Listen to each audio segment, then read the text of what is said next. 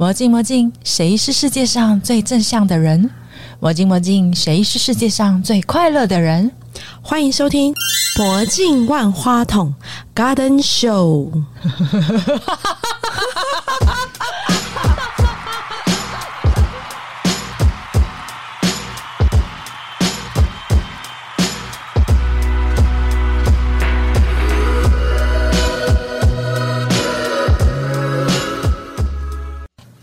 我是包翠英，我的座右铭是绝对没有不可能的事，只要你肯做，那就会让你美梦成真。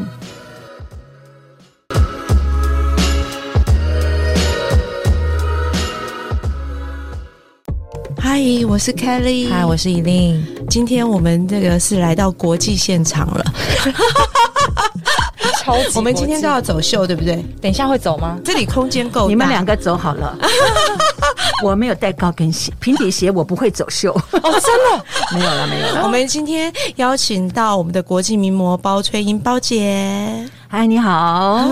包姐来跟我们分享一下哈，你怎么当时会进到这个领域？其实我觉得你天生吃哪行饭，你会做什么工作，冥冥之中都是注定的。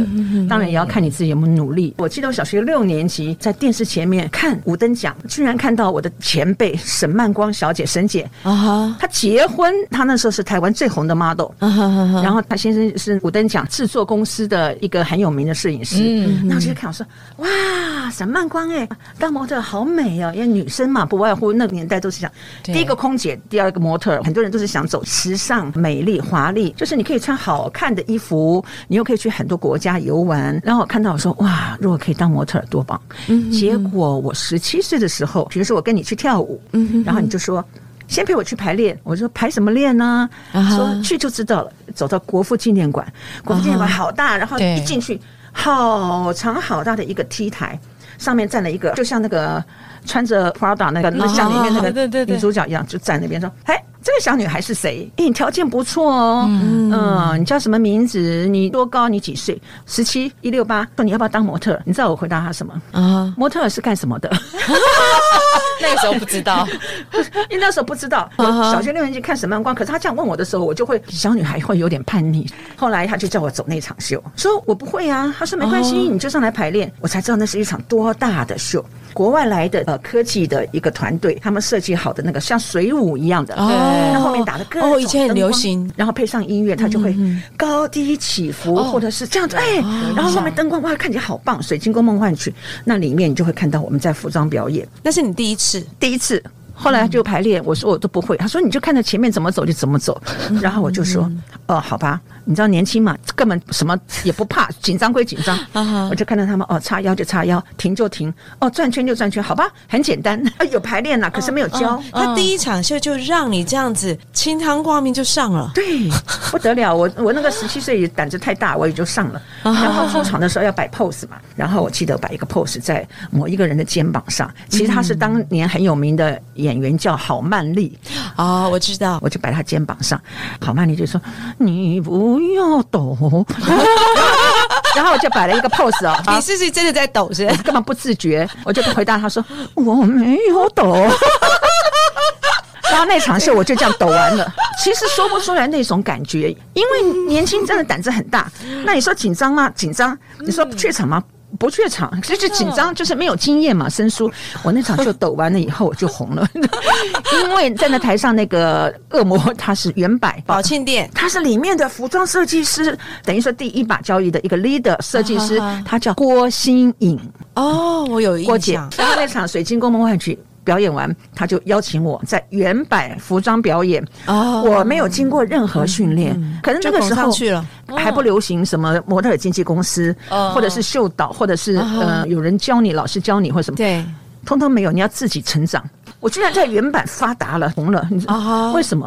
啊。因为那个时候他们都走的很一本正经，这样哇，像晚礼服或者是像旗袍，走的很典雅，这样。可是你一直在抖，没有。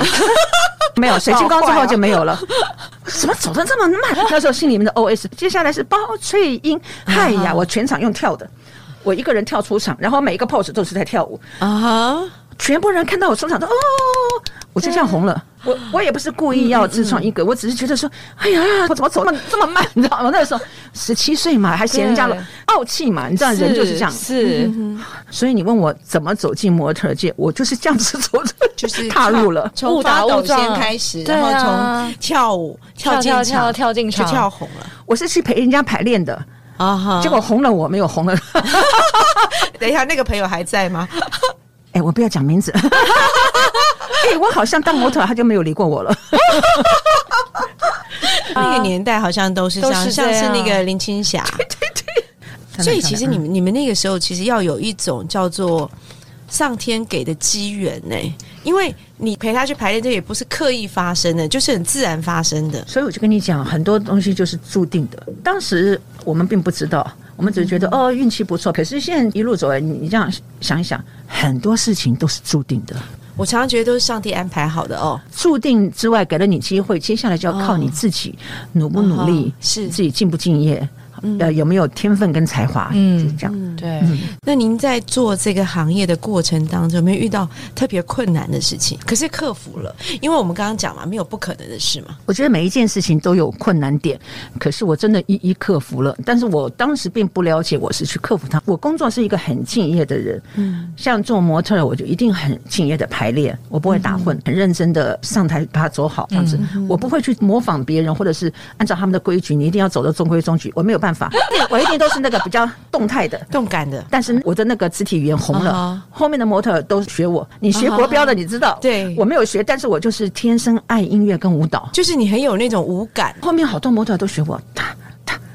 我有看到走的不错的，不过我跟你讲，因为我学国标，所以我知道，其实身体要随着音乐起舞这件事情啊，然后又在伸展台上，对大部分人来讲都是困难的。我后来发现我的个性就是，我私底下是一个蛮蛮硬的人，非常哦。硬，对对对，我一定要跟我的姐妹淘、我的家人人、熟识我自己的，嗯对嗯，我才会哇，很疯狂、很野这样子。啊。如果现场有那个我不认识的人，连讲话都不想讲，可是我上了伸展台，我一定把它走好，我尽我的全力把它走就是你自己的态度、你的敬业、你的学习，有这么样的一个满分，你才可以在舞台上把它呈现出来。嗯，如果你排练也打混，或者什么都打混，你上台也随随便便，以为对着镜头笑一笑，或者是像一般观众对我们的评语，哦，台上呃扭一扭、跳一跳，那这样扭腰扭臀的，其实不是那么。简单。嗯，真的就是台上十分钟，台下十年功，绝对就是。你们现在还需要就是拿书本垫在头上？我从来就没有顶过书，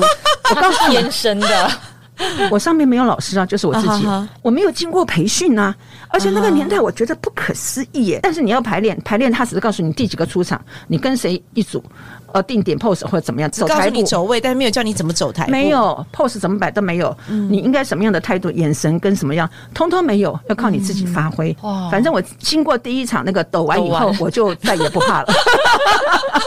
可是你不怯场，真的是很厉害，真的天生走。我才我私底下会哦，私底下不是怯场，我会放不开。比如说以前流行卡拉 OK、KTV，只要出去玩有卡拉 OK，我绝对不唱，会害羞。因为我跟你讲，我后来没有发现，把握会对对，对有些人是觉得我没有做到九十分，我就很难去呈现。啊要有些人会这样哎、自我要求太高嗯，而且我们有偶包啦。讲真的，因为那个时候已经有知名度了，那会有那个对对。而且我觉得我是出去玩的，你不要随便点我上去唱歌，我不是来演唱的，啊我是来这边吃饭。娱，乐的，你知道吗？我是娱乐我自己。我想唱就唱，你们不要一直说哦，欢迎名模包春一来哦，我们唱首歌。我真的绝对不唱，我本来就是要来疗愈的的，要来舒压的，结果被，但是我只要上了台，我会尽我全力去把它唱好。啊，不管是走秀或者是说歌厅唱歌，我不是歌星，我以这个模特的身份客串歌星，我就尽量把它唱好，OK，在歌厅待了多久？有十年哦。哇哦，那一定唱的很好。对啊没，有没有没有没有，这样你看我十七岁当模特儿，十八岁被发掘去拍电影啊，银河》拍了一年，然后所以第三年很多人就挖我啊，像徐丽玲啊、呃王碧莹啊，他们很多人邀请我去作秀。讲到王碧莹最可爱，王姐，我那时候十七岁，朋友介绍推荐我去当模特儿，那我就去面试，约在那个福乐餐厅，当时新之简语的那票名模，嗯啊，像什么王川如啊、兰陵啊、杜爱弟啊，上下打量我，王碧莹王姐。几岁？十七，多高？一六八，几公斤？五十七，太胖了，先回去减肥再说。五十七是胖的，他们没有选上我，但是我也并没有因为这句话伤心，或者是受打击，嗯或者是赶快不吃饭减肥，通通没有。嗯我想嗯，缘分吧，我就走了。结果因为我十八岁拍的电影，我爆红，再出来走秀的时候，徐丽玲透过我们审判官。哎，找那个康家真的是艺名，找他来做秀吗？他很红哎，然后就去去了以后，我就一个条件，第一个条件，我要用我的本名包翠英，我不要用康家珍。就在希尔顿饭店，那时候是最红的，就是演出场地。呃，礼拜六、礼拜天的午餐时间，然后很多客人都是因为去看 fashion show 才去那边点餐的。我就是里面那个奇葩，大家又一本正经走的时候，又看到我在里面等。他们告诉我就是要来看我跳舞，我没有跳什么舞啊，我只是有律动感的肢体语言来走秀。嗯嗯嗯。那所以就是变成说我自己独唱一格，我不是故意说想红，就是听到音乐我这样走秀，我就是要用那种方式走秀，所以就变成一个特色。对，嗯，后来其实有很多人模仿你，对不对？是是，而且后来那个徐丽玲 那个时候发现，哎，我有天分，因为我爱音乐爱舞蹈，又可以教人家，然后他干脆把那个秀导的工作通通丢给我啊。那比如说，呃，我知道这一次表演有六位模特，嗯，然后呢，我都去哪一家服饰服饰公司挑衣服，对，就秀导嘛啊。第一组还有两个出来好了，一个出太单调，我就要搭衣服，谁跟谁搭？衣服搭完的时候还要配配件，全部配好，我还要回家剪辑音乐。哇！那个时候我家有一像手提箱的一个录音带，这样打开有两个卡带，我可以抠。我知道对抠的那个，而且我衔接那个节拍啊，一拍都没有错。哦。他的音感特别好是啊，所以你说歌唱的好不好？我我不敢讲，我又不是歌星，但是我绝对我的音感很好。我要放我姐姐的音乐，我挑选的衣服跟配件发给每一个 model，我还要编排他们这两个大你要怎么样，要学我的动作。他们那时候都叫我小翠，小翠好讨厌的，自己很会跳，都排这种我们不会跳的动作给我们。他们说把他们排到头昏眼花，很怕我当秀导，因为觉得是我会的，他们不会。有一些身体的律动感，对不对？对，我不希望呆呆板板就这样走秀。我在那边呃做这个工作做的蛮久的，然后发现我既然喜欢，然后他就给我。我这个人呢是讲话是跳来跳去的，因为我水瓶座。哦，水水瓶座很可怕吗？不是，播出四十四集，我们录了五十集，但是这里面将近有二十集都是水瓶座，不止超过，绝对超过，可能超过一半了。我每个都是我自己去邀来的，哦所以水瓶座是是我的菜。而且水瓶座是演艺界的菜，或许因为你们很容易跳脱框架。就天马行空，而且那个反应跟思想很快。比如说你讲上一句，我已经可以想到会想下一句是什么？没有，你可以把那个故事编出来。嗯，主要就是思想跳跃很快，很多人跟不上，跟不上他们会觉得我有问题，他们觉得说我讲话怎么不能正常一点，就顺顺的，然后我还跳得回来。我们上次来了一个导演，他很焦虑的跟我说，我很没有逻辑，我都是跳来跳去的，他很怕节目剪出来之后会乱七八糟。结果后来节目剪出来，他非常开心。他跟我说，好奇怪哦，为什么我在节目里？这么有逻辑呀！然后我就看他，我说因为我很有逻辑，我没有逻辑没有关系。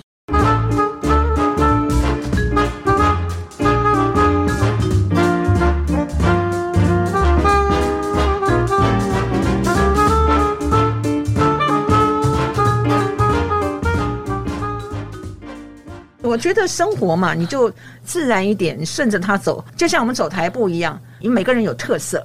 每个人长得不一样，身材比例也不见得一模一样。对，虽然有一个标准尺寸，你才能够穿下设计师的尺码的衣服。对对。所以什么叫模特儿？它其实是一个名称。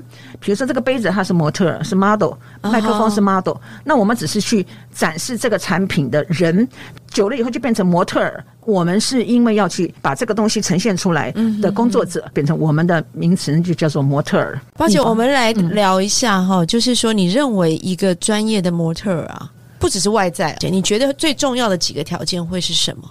我觉得质感，呈现出来的质感，对它本身就要有，不是光呈现。模特儿不是花瓶，不是在台上扭来扭去。模特是一个很高贵的一个工作，担任者，因为你要具有这么不容易的一个标准啊，不管身高体重，你要有一个这种上天宠爱的，就是你一定具有这种质感，你还要加上你自己的敬业态度跟专业态度，不能骄傲，你要很认真的做功课，把这个产品传达出来。哎，我跟你讲，其实现在台湾呐，设计师的衣服啊。比如说，我们现在讲说 S、M、L、X、L，就就这些尺码来讲的话，嗯，其实你看，像我这样的胖子，我都可以穿 M 的。你不胖啦，什么胖子？我都不知道说什么才好。你不要娇小，对不对？不是很高，我一百五十七。嗯，哎，好了，哥不用跟我们两个比，是蛮。哎，我跟我跟伊利不一样哦，我随便跳跃没有这样子。哎，没有，我跟你讲，像我这种肉多跳舞才好看，你不懂，你不明白，你没有这个权利。哇，天啊！你是你是嫌他身材不好吗？是没有很好，是真的。因为他有他的那个就是纤细的风格啦。所以我就在讲嘛，像我当模特到现在，我就觉得，虽然你要穿那个标准尺寸，可能是三十四、二十四、三十六啊，我在讲三围，三围。哎，对，其实呃会有一点点不一样，可能有的人呃上面可能瘦一点，或者是大一点，对。不完全一模一样，但是已经非常非常的接近。太低或者是太高都不行，太高你挤不下那个衣服，太低衣服撑不起来。不见得瘦的跟纸片人一样才是模特。然后还有就是每一个人的他的走姿不一样，他的仪态不一样，他从他的每一个肢体语言都会不一样，仪态不一样，还有他的肢体语言不一样。有没有会不会每一个人适合的材质也不一样？有些人适合比较挺的。那有些人是比较有垂度的。当模特的时候是什么样的衣服你都要穿，因为都可以穿，都可以穿。你必须要穿，因为你当模特了嘛。那发给你什么你就要穿。你如果说啊这个我穿不下，那个我穿不好看，你就 好不用来当模特。那有没有人会说，哎呀，我穿这个材质就是会过敏？啊，像我对毛海类的，还那种雪纺类的，有没有？我都敬谢不敏，我只要一靠近我就痒起来了。那可能就不适合当模特了。我是大省级的模特。所以模特就是说，你一定要在他们的这个标准尺寸、标准要求里面，你才够这个当模特。他所谓的规范是不是？对呀。如果说你每一件衣服，哎呀，这件太小了，或是那一件穿起来撑不起来，嗯，那怎么当模特？但是事实上，我当模特这么久，我我觉得每个人特色不一样。像曼光姐好了，沈曼光，我们的首席名模，她穿旗袍跟晚礼服特别好看啊，她就像黑人的身材。就是说有一个腿长腿非常长的长腿，一个翘臀，这个肩的的那个线条，他斜肩就是，但是他斜肩他穿旗袍特别好看，嗯哼，或是晚礼服，嗯哼，然后他的腰很高，然后腿好长哦，然后一个翘臀，其他衣服他是模特嘛，他知道怎么样去把它走台步或者拍照把它展演出来。嗯，曼光是原身，像我是扁身，嗯，现在如果你觉得我原身，呢就是胖了，还好没说话，扁身，那我的肩膀特平。我都不用穿垫肩的东西，这很棒，西装啊这种的。我然后我的腰很高，我的腿也算长，但是我没有像曼光那样一个这么翘腿，因为它是原身，对我臀部稍微宽一点，所以我能够当模特还能够走红，也算是奇葩。可是你要穿对衣服，A 字型的裙子，A 的，或是有那种灯笼，而且或者是蛋糕都可以遮。嗯，我蛋糕不适合，我的腰细嘛，我像葫芦哦，我懂，像葫芦，我懂，我懂。然后你这样撑起来就不好看。嗯。以前我不知道我适合穿什么，我就是反正你来给我什么，我就我一定要把它，我就把它展现我一定把它展现出来。这样一路走来，现在我更清楚我适合什么。我还适合有垂坠度的质料，嗯，穿起来显瘦，而且我撑得起来。垂坠度的衣服，弹性的又舒服。哦，弹性的我倒不见得适合，我比较不适合那种针织啊贴在身上那种弹性。像我很适合穿长版衬衫啊，然后风衣我很适合，对，斗篷。哦，斗篷我很适合，我最爱斗篷了。我知道你好多件斗篷，我穿斗篷特别有架势，啊而且这样还可以遮掉我胖胖地方。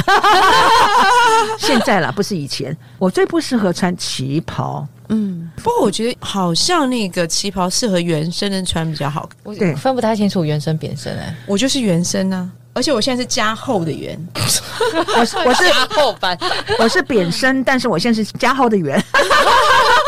所以扁身原身是怎么辨别啊？比如说我们扁身原身都是一百公分好，原身的话你正面看到它只有正面三十，后面看只有三十，你会觉得哇好窄，可是它侧面也有三十。懂了懂了，立体比较方啊。呃，方圆，方圆。然后呢，扁身的话，它你比如说一百公分，它可能正面就有六十好了，后面六十，那侧面只有什么？哦，我懂了，十五啊，或二十，对对对。那但是呢，基本上模特儿它适合扁身的，大部分啊，而且也不见得一定要没有胸部。以前听他们说什么模特儿都是瘦的跟纸片人，然后要平胸，什么平胸？对，我的所有模特儿同事、姐妹、涛前辈，包括我自己，我们都有胸部，打破这个迷思。没有要那个瘦到那个平胸，没有瘦到平胸怎么展示？那是国外，台湾不行。而且其实我蛮反对那种不穿 bra 然后露两点再走秀。所以我们那个年代我们没有这样子，我们都有穿那个。台湾也很保守，我们有穿肤色的无肩带的 bra，因为你无肩带你才好，有的是露肩有平肩。嗯，然后我们也会穿肤色的三角裤，然后跟丝袜，我们都会穿丝袜哎。我们那个年代的 model 一样，跳舞也是啊。对，舞衣很露嘛。再怎么露，我们都有打底。当然，有些衣服要很性感，可是你再怎么性感，你里面有穿内衣、内裤跟那个丝袜，嗯，所以别人以为你好像哇都没有穿一样，还是怎么样？其实是，而且穿好几层，比如说。我们有一个腹胎，嗯，你们国标委也会有腹胎，我们叫 body 啦，我们是定做的，他用那个肤色的纱把那个 bra 弄到一起，然后底下有一底，它底就是可能是勾勾子，透过我们的眼啊，观众的眼看到的，其实他穿了好多层在里面，没错，是，其实我们穿了好多层，我们的那个防范设施做的很齐全。啊，所以哥哥阿北他们看着遐想都是防范层这样，对他们都只是想象，想象对，像很多人的。在台上好像没穿一样，其实。里面不要多少层呢？还是要穿啊？这我就觉得太危险了。对啊，像 model 没有安全感，你其实很难展现。现在的 model 跟呃国际上的 model，他们都比较能够接受漏点。我觉得那样不好看呢。我想的不是好看不好看，我想的问题是，你是要展示那个服装的特质，可是实际上我们真正穿的时候，我不会露点穿呢。所以我都不想他们为什么要这样设计？他为什么要去搞成这样子？那个衣服我根本就不会带回家。我觉得贬低了模特儿。你为什么要叫模特儿上空，然后套上你一个那种透明、那种有一点几朵花或者是什么那种？为什么要这样？你展示你的衣服，你是要展示他那两点吗？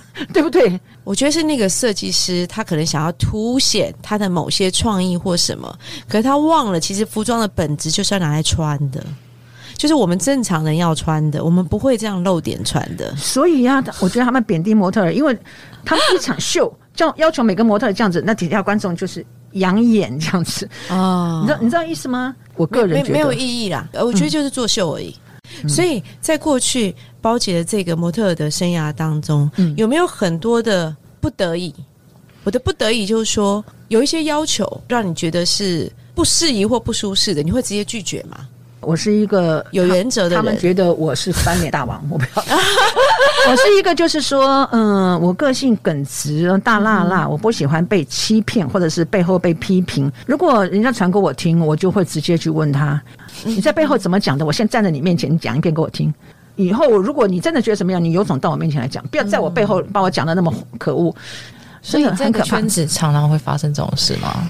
模特儿界有遇过，然后演艺界，演艺界很多，有有有，歌厅跟演艺是一样的，嗯，演戏啊，电视台呀，舞台呀，电影啊，其实一样，也是得罪一票前辈。其实我对大家都很尊重，我只是一个不善大咧咧的，对啊，有话直说，这样我不善交际应酬，我不善跟说，哎，姐姐你好，哎，什么你好，没有，我去了就讲，哎，嗨嗨嗨，然后表演完，吃包包背背完，录完影啊，走了，拜拜，我就走了，我就这样很好啊。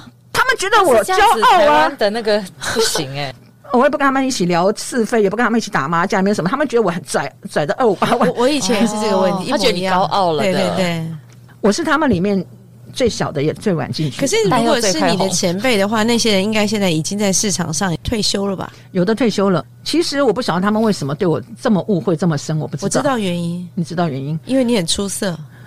他们也在那个时候没有 no no。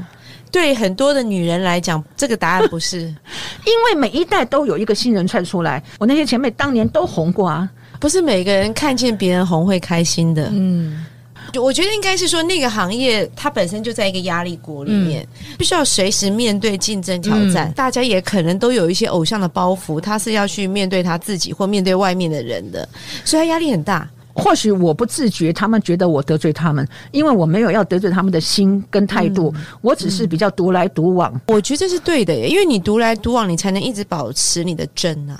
如果你花很多时间去应酬、应酬酒，姐妹淘自己打打麻将啊，喝咖啡聊是非。亲爱的，所以你现在要做什么？哦，我现在就是因为八年前我开始教课，呃，一直到两年前疫情。我们的课就暂停，因为那个时候说什么不准大规模的聚在一起，对对对，一直到去年的六月，嗯，有认识的人来找我说，他们要弄一个健康平台，啊，弄一个网站。就是可以直播带货。哦，OK OK OK。十二月我就开始。尝试直播带货这样的一个方式。以前我曾经呃在购物台嗯。待过一年半，也是他们邀请我去当购物专家。是观摩半年，我自己去成长。哦，他们有安排，你是前辈，我你安档的时候在旁边看，你一定要放得下尊严，对。你一定不要害羞，而且你要非常认同产品，你要表达出来的感觉。所以现在这个直播带货也会给你这样的感觉吗？不会，不会完全不会，嗯不一样。因为这个是你自由发挥，你只有有本事把产品介绍的让人家听得懂。为什么要买你这个？包姐也在用，什么人在用什么，你就可以自己去跟你的网友这样互动。嗯，你不用照着他们的那个本子讲。包姐皮肤好，我擦什么东西保养？我今天刚好要推这件，就跟他们分享。那他们觉得心动，他们就会想买来。嗯，我现在做这个呃直播，对，那我觉得很好，很开心。那直播带货的话，那一定会有点压力，嗯。因为我希望能够把这些产品都可以呃让那个网友来来抢购来分享。所以我们要想办法，我们也要去支持对啊。包姐的直播带货，对不对？哎，我现在在 TikTok，你就找包春英，然后、哦。呃直播的日期本来是每个礼拜二，现在因为放年假，我不晓得下一次 on 的时候是礼拜几。嗯，应该还是礼拜二，大家的时段呢？第一次是从十二点到两点，后来第三次是两点到四点，因为有点在试试哪一个时段比较适合这样子。谢谢大家喽！你们没事就去翻我的 TikTok 啊，嗯找包姐、包翠英去翻一翻，然后去按赞、按点阅、按分享，最好送我一大堆礼物，增加我的人气。谢谢包姐，谢谢包姐，谢谢大家。嗯啊。